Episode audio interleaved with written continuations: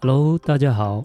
欢迎收听今天科学看佛法的节目。首先欢迎我们的当机众回归节目，欢迎，掌声鼓励。各位听众，好久不见，我是消失已久的当机众。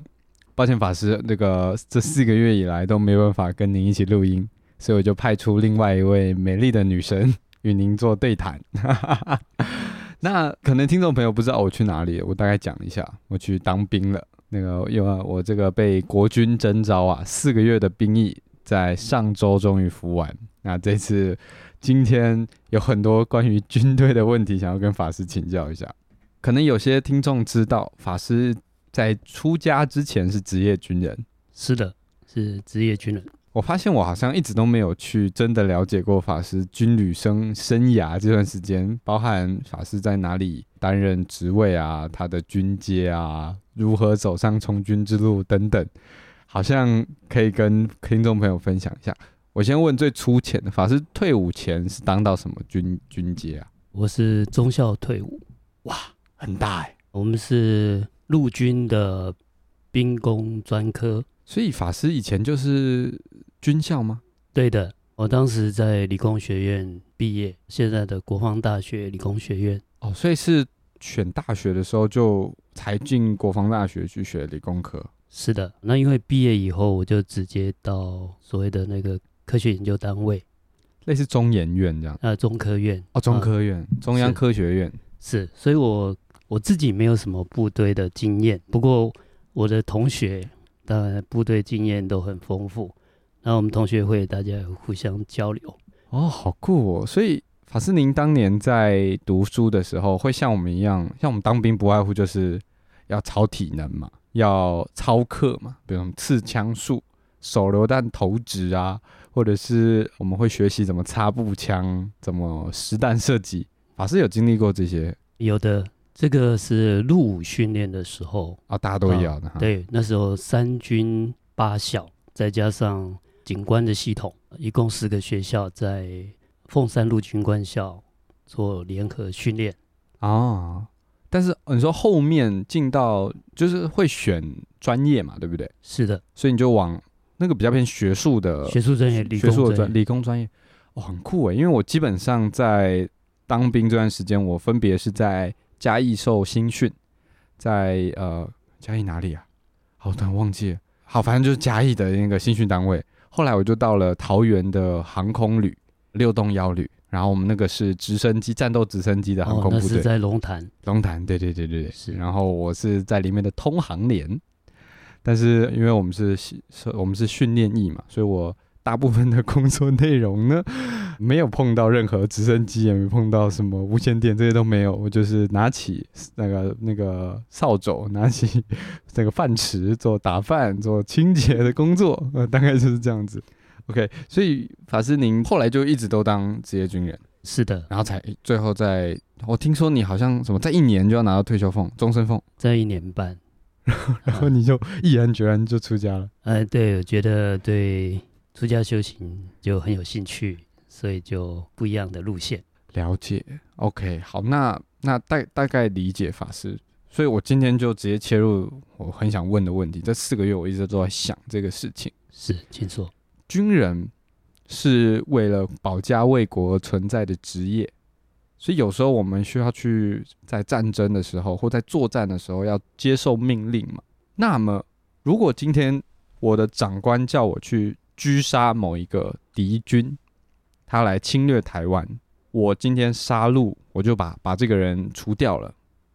我在宗教上面，比如说我们在佛教的观点上面，我需要背负这个人的杀身之罪吗？是的，以说的因缘果报的这个原则来看，毕竟他对方遭受到一个生命的伤害，对，可能死亡啊，或者是可能受伤啊，这是存在的事实嘛。没错，那我们造成伤害的之之间就会有因果关系。不过这个因果关系哈、里面谈到的还有很多条件，所谓的因缘嘛。嗯因为这个不是跟我们自愿去伤害别人生命、自愿自自动去杀人的这个是不一样的，这跟你的意念也有关嘛。有关系。那我们要详细分析。对，就是这是国家赋予的一个任务，嗯，所以它不是自愿的。对，那不过它造成伤害又是事实，这怎么看待嘞？是不是可以把它切开啊？这必须要切开，啊，必须要分析才会清楚。那也就是说，这是国家赋予的一个任务，那它是为了保家卫国，对，这些都是一个人类社会一个合理化的一个现象。不过，依然还是会有所谓的这种因果的果报关系。但应该可以理解。我如果今天是恶意伤害，比如说我恨你，所以我把你杀害了，跟我为了保护别人杀害你，他在他的那个果报的程度会有会不一差样嘛，有就差是距，动机不同，动机不同。那那个差会差很多嘛？比如说，如果我们换成法院判决，就是你违呃要被被判刑，是那个过失跟跟蓄意，蓄意就是有差嘛。这就是有差。那那个可啊，能、你看嗯我们世间的法律在在判刑上量刑就有轻重不同。没错没错，那因缘果报这件事也是一样的，也有这个轻重，嘿，对。那这边就是跟动机很有关系。嗯，那我们是等于是被动的接受这个工作任务，没错，那造成伤害还是事实。那就法律来讲，蓄意杀人跟过失杀人一样是有罪，嗯，但是轻重不同。没错。那我们国家这个正当的保家卫国，那在人间的法律上是没有罪的，嗯，甚至这些是战争英雄，在法律上没有罪。但在法律上没有罪。但是在从因缘果报上，这个还是还是有所谓的业的，还是会造业，还是有所谓的这个恶业这个嗯恶业问题。嗯嗯，不过，首先第一个，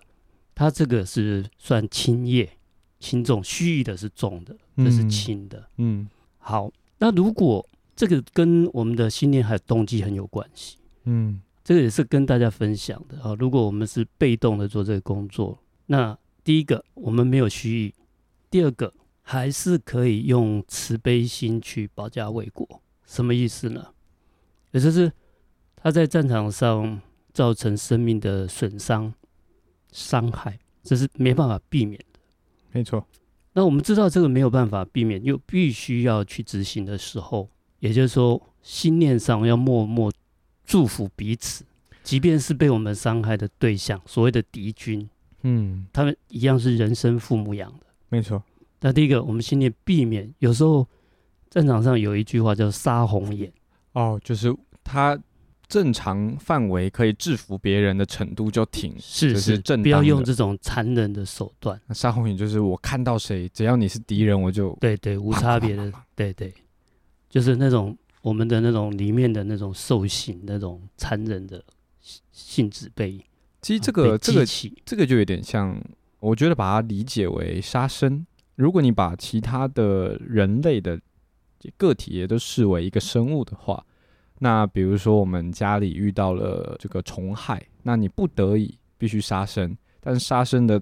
结束之后的那一刻，你的心是是慈悲的，是是感恩的，甚至是有点带着祝福的，带着祝福的说，他你不是对于你杀害这件事情表示非常的骄傲或什么的，你就是我逼不得已是啊，也谢谢你，呃，我祝你来世顺利。是的，是呃的，同等，我在战场上，今天你我逢为敌人，我不得已必须将你击退，但是我的心还是对你保持慈悲是。祝福，这样子在业上面的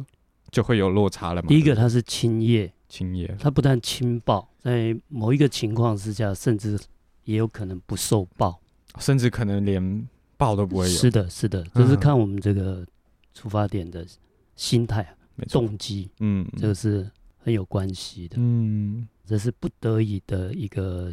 行为。对，那在很多的这个这些战场上退伍下来的这些老兵，嗯，像以前美国参与的那越战，在之前的韩战啊，嗯，那很多的那个美国越战的老兵，他们都患有一种叫做 PTS 就是创伤症创候伤群，症候群，有可能他自己受伤。嗯，但是最主要是在这个彼此伤害的条件下，他也看到了很多的死亡跟伤害，甚至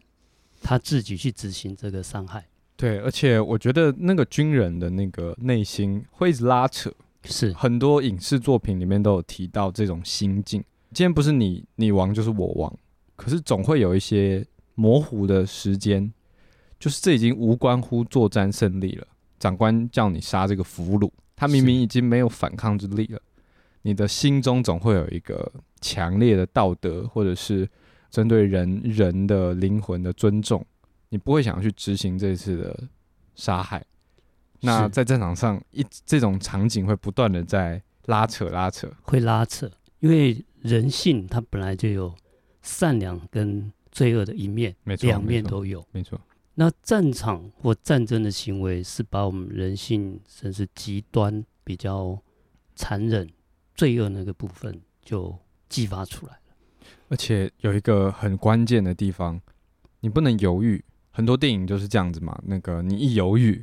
可能看到她是平民或是一个女异性啊女生这样子，好像没有反手，你就当下长官叫你快点把她除掉，她可能是卧底，嗯，但是你那时候犹豫了，结果下一秒他拿出攻击的武器，把你的把你的战友给杀害了。是的，然后那个就变成是说，你在战场上你必须你必须非常的果断，很狠，有时候甚至会误杀一些不能伤害的对象。是的，因为战场上它就变成一种战争机器，没错，那所以他已经把我们人性比较罪恶的那一部分、暴力还有残忍这一部分都必须要运用发挥出来。嗯，等到战争过后，为什么会受到谴责？内心为什么有 PTS？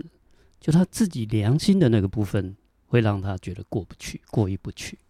对，那这时候他不但战场拉扯，等战争结束以后，他会继续拉扯。他回到现实啊，很多事他无法适应正常的生活。一般会最主要，他因为这种战争是一个很特殊的状况，没错，军队是国家为了一个非常奇特的目的所养的一群非常奇特的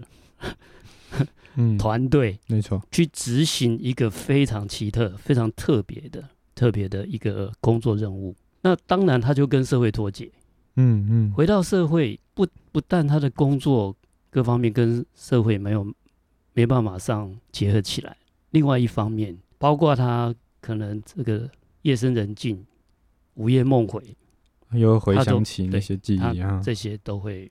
不断的让他的内心产生了冲突矛盾。我记得我有看过一个中国拍的电影，刘德华演的，他在讲主角是一个军阀，杀人无数，很残忍。然后他有一幕就是他被他追了一个他另外一个敌人追进少林寺，然后少林寺的寺院的这些方丈啊，他的只要你来我就救你，不管你是任何的政治理念背景、军队，我就是救你，因为你你有缘来到这里。结果这个军阀他就追进这个少林寺，然后他就看着他说：“请把他交出来，我要把他杀害掉。”然后他就说：“请放下屠刀，立地成佛。”就是是这个这个是这个神明这个造的孽，你就把它去掉吧。他就讲啊、他不死我睡不着啊。最后呢，还是在方丈旁边就把把这个人枪毙了，差点打到那个方丈。就后面啊，剧情的演变到最后，他被别人暗算，被他最得力的这个战将暗算，他逃亡，最后他又回到这个少林寺，最后他的余生每天都在忏悔，不断的去回想他滥杀无辜，他征战所经历的这些罪孽，这些血血腥，就是在这个想在这佛佛的这个领域来说啊。我真的是罪孽深重，我真的杀生无数。我有机会靠这些虔诚的忏悔，不断的去做任何的这些事情来把它抵消掉，或者是就我要怎么消掉我这些造的罪孽？有机会吗？是有些可以抵消，有些是抵消不了。就一定还要承受？假如说，呃，就像我们刚才讨论的，如果我们的开始的心态跟动机嗯，啊，这是不不得已执行这样任务的时候，对，那造成的伤害，我们那种当然会有一些悔恨心这些，但是这个就比较容易能够抵消的掉。因为他的动机目的不一样。那如果我们动机目的原来就是本来就是符合我们这种比较罪恶的那个残忍杀戮这一部分，嗯那就很难很难所谓的去抵消。因为我一直想要理解一个，这是一个很难难很模糊的一个问题。是对于领导者来说，对我侵略你，所以发生战争，是是为了获得更多的资源，让我国或是我这个庇护下的子民们可以获得更好的生活。是，在这个情况下，我发动了战争，这个到底叫不得已还是得已？因为他其实有其他选择，他可以选择像比如像瑞士一样，always 中立，不战，不主动去挑起纷争。但有些国家它是会不断的去侵略，让自己的子民越来越强大。那这个情况下，他是不得已，还是他其实是主动选择走上血腥之路？这个发动战争是不是必要的？对这件事情，基本上如果可以不用战争，就是可以停止战争，嗯，应该是最好的选择。像佛陀，他已经在我们以前的节目我们谈过，佛陀有三次阻止战争发生。啊，有听过这个故事。对，那不管是什么样的理由啦，你为了国家发展，为了资源，那除非你用尽一切方法，或者是抵御别人的侵略，啊，这是战争应该是最后手段，最后不得已的手段。那现在就是，其实有很多情况，它是为了国力的扩张、国土的扩张，它不见得是最后手段，这个就麻烦。嗯。这是这种信念，它本身就是带着侵略性的。这种你造成的，因为你的动机嗯，在信念上是这样子的，是有刻意要侵略人家的。对，你这样子，你到时候事后你觉得后悔了，这里很多就抵抵不掉了。哦，所以其实会后悔的这个决定，可能就不是当下的，通常就是不是就没有进到最后他手这段。嗯一他就没有想到后面嘛，所以对他对嗯才会发动嘛。如果不是为了抵御侵略的话，主动权在手上，你发动战争，那时候大概就是想的是大概利益啦，想的大概国呃怎么国家的想的是扩张啦，嗯，想的是发展，也是建立在欲望上是形的成的决定。是的，那像刚刚那个情境，那个电影情境，现在他是占优势的，他不把这个对方的首领干掉，有可能过了五年，那个首领他这个军队复起，回头把他杀掉。是灭了他的。那在这个状态下，他决定现在杀生。这个这个，你知道那个很？对。那所以他有很多阶段，难道说他就不要去做那个领导，他就退隐，不要再去碰这种啊、就是人生难题、杀戮选择吗？啊是只剩这个决定吗？那有很多种决定，对，啊，但是决定的他当时的时节因缘是怎么样，又很复杂，嗯大概会分几个阶段。首先哈、哦、是发起的阶段，嗯还有在战争的中间执行的阶段，就作战的阶段作战跟嗯结束的阶段。啊，那这个这个每个阶段哈、如果你是里面的指挥官或里面的战士士兵，对，都不一样。是是，那发起的这个阶段，这是必须要注意的重点。佛陀他当时就是在琉璃王他要去进攻哈加比罗卫城的路上，他在发起的阶段，他就坐在路边等大军经过。大嗯军经过的时候，哎、那个琉璃王说：“哎、奇怪，啊，你佛陀怎么会坐在路边那个树下？”对，佛陀就用一个例子，就是说，我们所有的人类彼此啊，虽然种族不同啊，肤色不同，语言不同，文化不同。但是对整个人类的这样的一个生物群体来讲，就跟这个树，它坐在树下，他说这个树很多的树叶，我们这个树叶如果都互相的侵略、互相的攻击，那树叶就没有了，树树叶就没有这个树也没树也没枝办跟法树根、嗯啊树干也没办法生存。对对，他就用这个比喻啊。琉璃王第一次嗯听了有道理，他就退兵了。嗯这个就是发起阶段。好，第二次他又出兵了，因为琉璃王他就是算是一个怎么讲，在印度种姓上，他的出身哈，他的出身的种姓比较低微，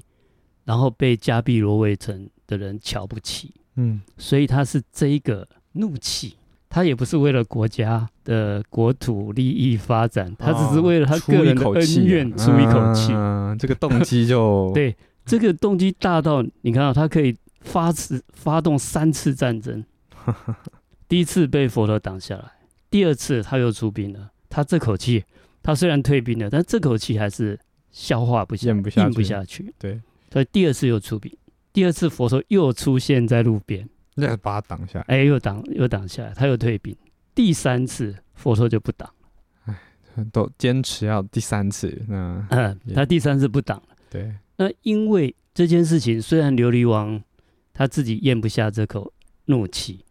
那问题是加碧罗卫城这种用这种侮辱人家、轻视人家的这个也是不对。对哦，但其实他就有一点太，他没有用尽他的能够做的决定，他他有其他方式，他可以用，是比如说同样是杀，也有分大杀跟小杀，我去派暗杀就好嘛， 是我干嘛两边的士兵这样战死，无数个家庭破是碎的，是这的样，。呃，而且琉璃王最后还把释家族灭族，对啊呀、这个罪孽深你重。啊看这一口气这么这么大，那佛陀也是尽力挡挡三次，他觉得没有办法让他消这口气，然后琉璃王最后还是很后悔啊。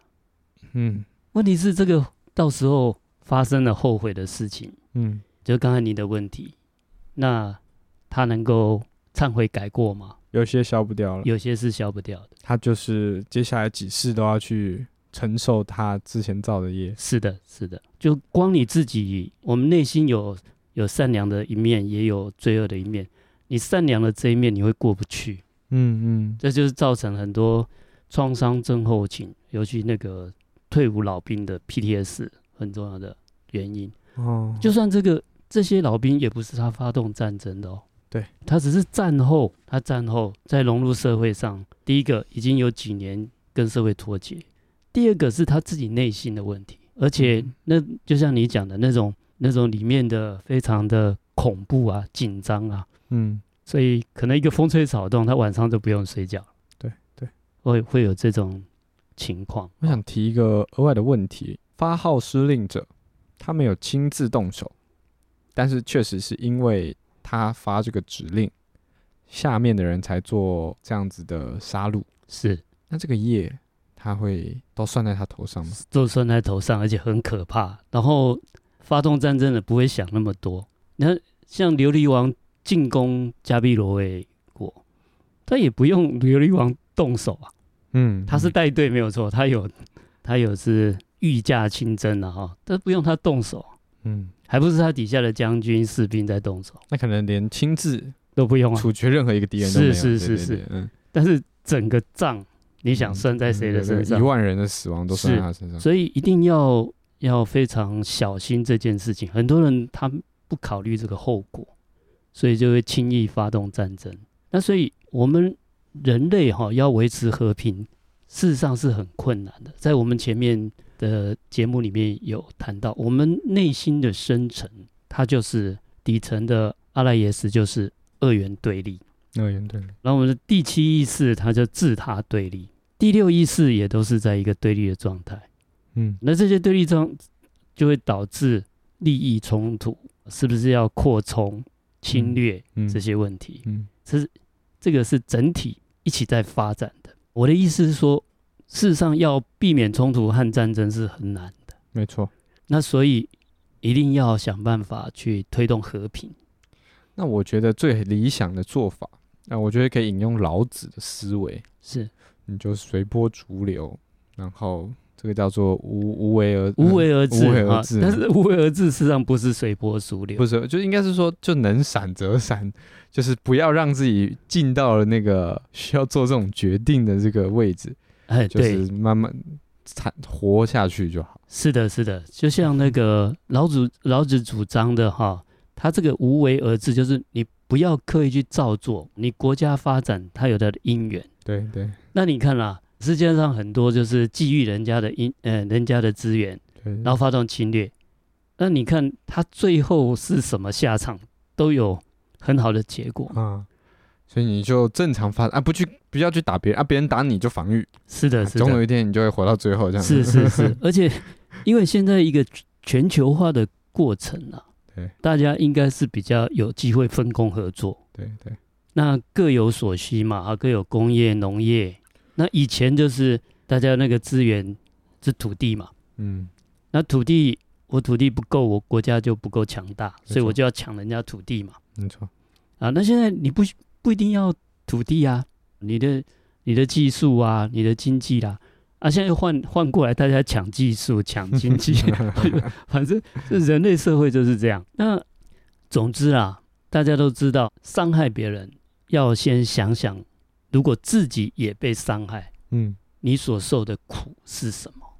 是这些你不要以为不会发生，这个若干年、若干时间之后，它又会回到自己的身上，甚至回到自己的子子孙子子孙孙的身上。所以这个要想清楚。那要能够互相合作、互相和平是一件不容易的事情，嗯，所以这是必须要努力的。